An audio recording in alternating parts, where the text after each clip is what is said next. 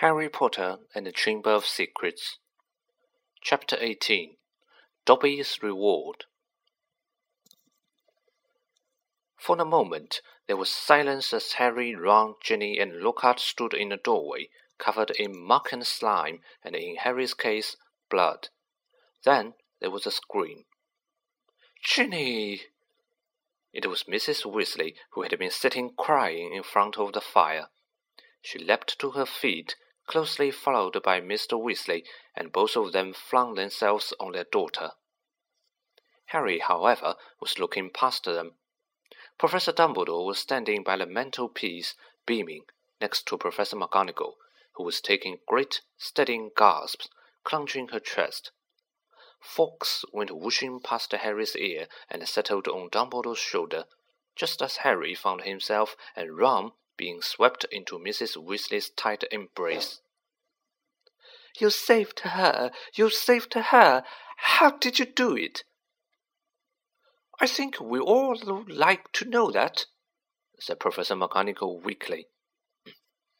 Mrs. Weasley let go of Harry, who hesitated for the moment, then walked over to the desk and laid upon it the sorting hat, the ruby encrusted sword, and what remained of Riddle's diary. Then he started telling them everything. For nearly a quarter of an hour he spoke into a rapt silence. He told them about hearing the disembodied voice, how Hermione had finally realized that he was hearing a basilisk in the pipes, how he and Ron had followed the spiders into the forest, that Aragog had told them where the last victim of the basilisk had died, how he had guessed that the moaning Myrtle had been the victim, and that the entrance to the Chamber of Secrets might be in her bathroom. Very well, Professor McGonagall prompted him as he paused.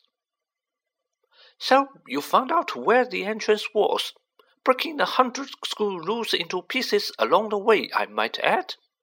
But how on earth did you get out of there alive, Potter?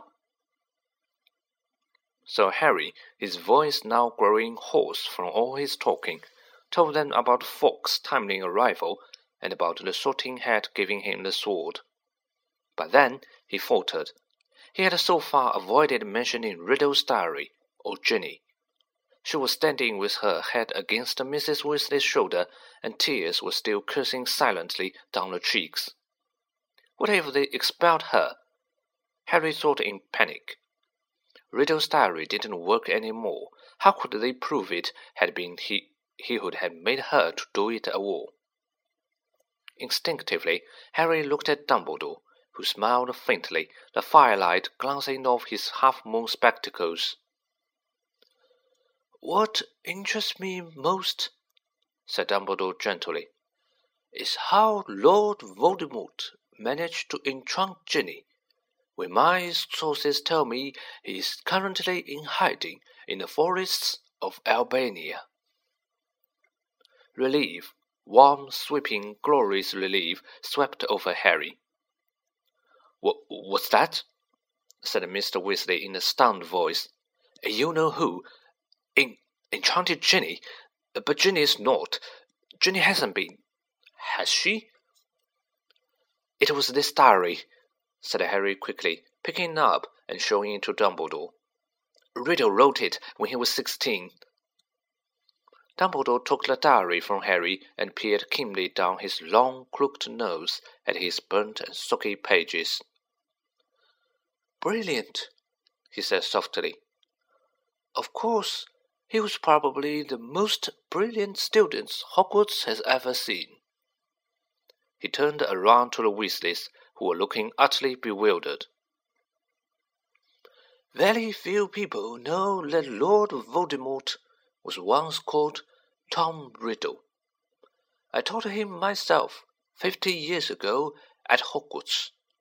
He disappeared after leaving the school, travelled far and wide, sank so deeply into the dark arts, consorted with the very worst of our kind, underwent so many dangerous magical transformations that when he resurfaced as Lord Voldemort, he was barely recognizable. Hardly anyone connected Lord Voldemort with the clever, handsome boy who was once head boy here. But Ginny, said Mrs. Weasley, what's our Ginny got to do with with him? His diary, Ginny sobbed. I've been writing it, and he's been writing right back to all year. Ginny, said Mr. Weasley, flag- flabbergasted. Haven't I taught you anything? What I have always told you? Never trust anything that can think for itself if you can't see where it keeps its brain. Why didn't you show the diary to me or your mother? A suspicious object like that, it was clearly full of dark magic. I, I, I didn't know, sobbed Ginny. I found it inside one of the books Mom got me. I thought someone had just felt it in there and forgotten about it. Miss Weasley should go up to the hospital wing straight away. Dumbledore interrupted in a firm voice. This has been a terrible ordeal for her. There would be no punishment. Older and wiser wizards than she had been hoodwinked by Lord Voldemort. He strolled over to the door and opened it. Bed rest and perhaps a large steaming mug of hot chocolate. I always find that cheers me up. He added, twinkling kindly down at her. You will find that Madame Pomfrey is still awake. She's just giving out mandrake juice. I dare say the basilisk victims will be waking up any moment.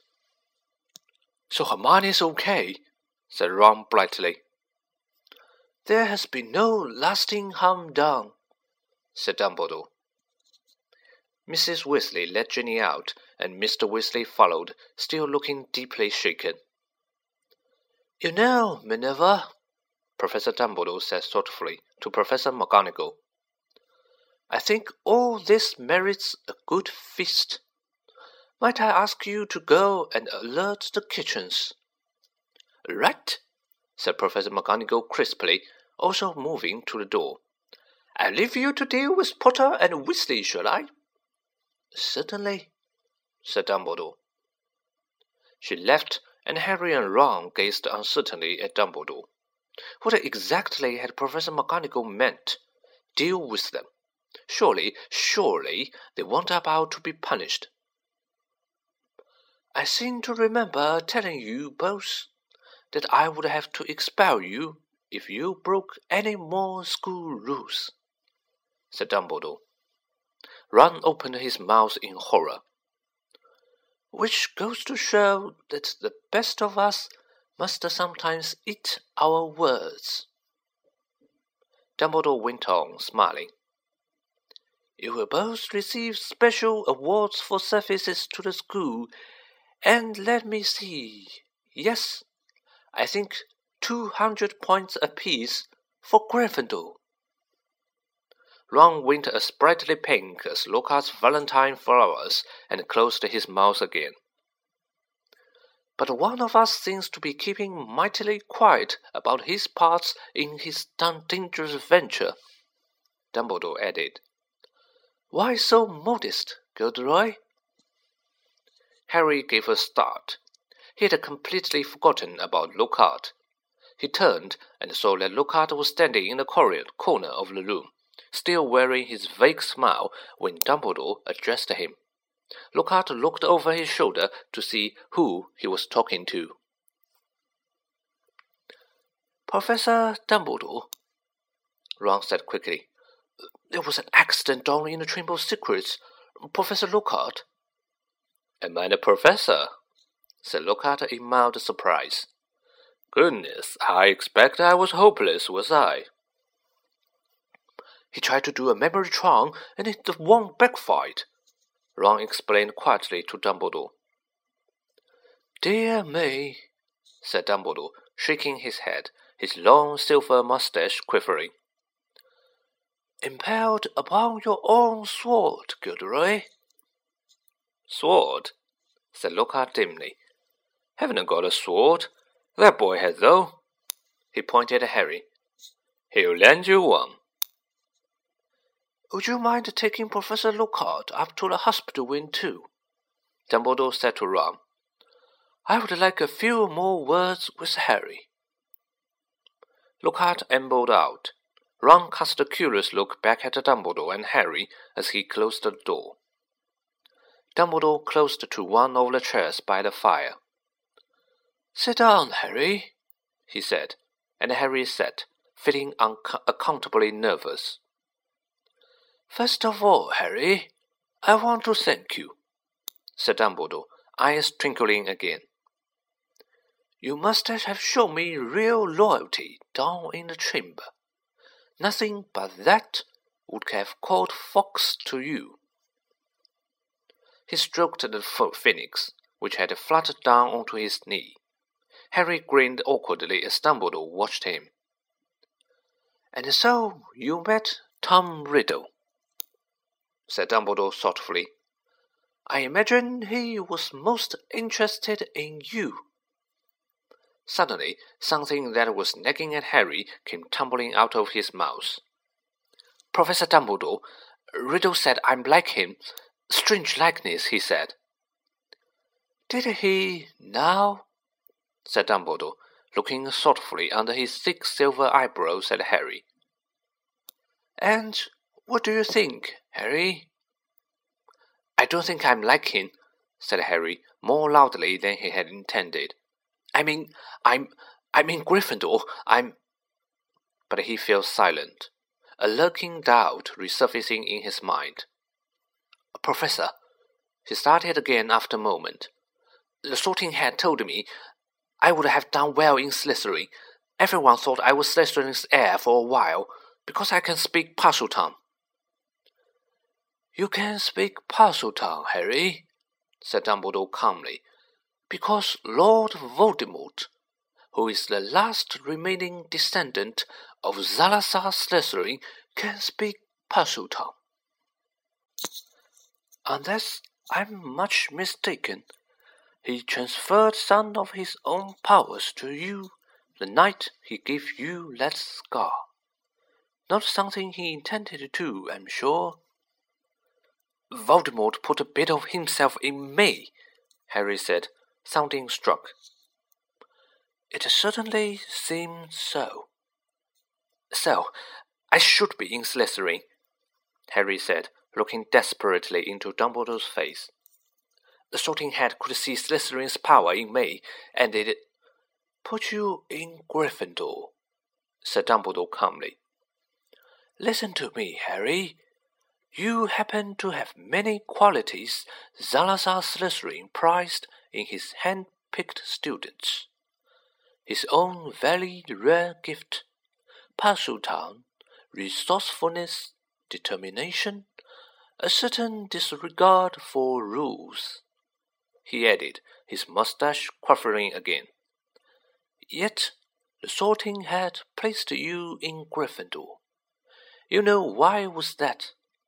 Think. It only put me in Gryffindor, said Harry in a defeated voice, because I asked not to go in Slytherin. Exactly, said Dumbledore, beaming once more. Which makes you very different from Tom Riddle. It is our choice, Harry, that show what we truly are, far more than our abilities. Harry sat motionless in his chair, stumped. If you want proof, Harry, that you belong in Gryffindor, I suggest you look more closely at this. Dumbledore reached across to Professor McGonagall's desk, picked up the blood-stained silver sword, and handed it to Harry. Dully, Harry turned it over, the rubies blazing in the firelight, and then he saw his name engraved just below the hilt. Godric Gryffindor. Only a true Gryffindor could have pulled that out of the hat, Harry, said Dumbledore simply. For a minute, neither of them spoke. Then Dumbledore pulled open one of the drawers in Professor McGonagall's desk and took out a quill and a bottle of ink. What you need, Harry, is some food and a sleep. I suggest you go down to the feast, while I ride to Azkaban. We need our gamekeeper back. And I must draft an advertisement for the Daily Prophet too, he added thoughtfully. We'll be needing a new defense against the dark arts teacher. Dear me, we do seem to run through them, don't we? Harry got up and crossed to the door. He had just reached for the handle, however, when the door burst open so violently that it bounced back off the wall. Lucius Malfoy stood there, fury in his face, and cowering under his arm, heavily wrapped in bandages, was Dobby.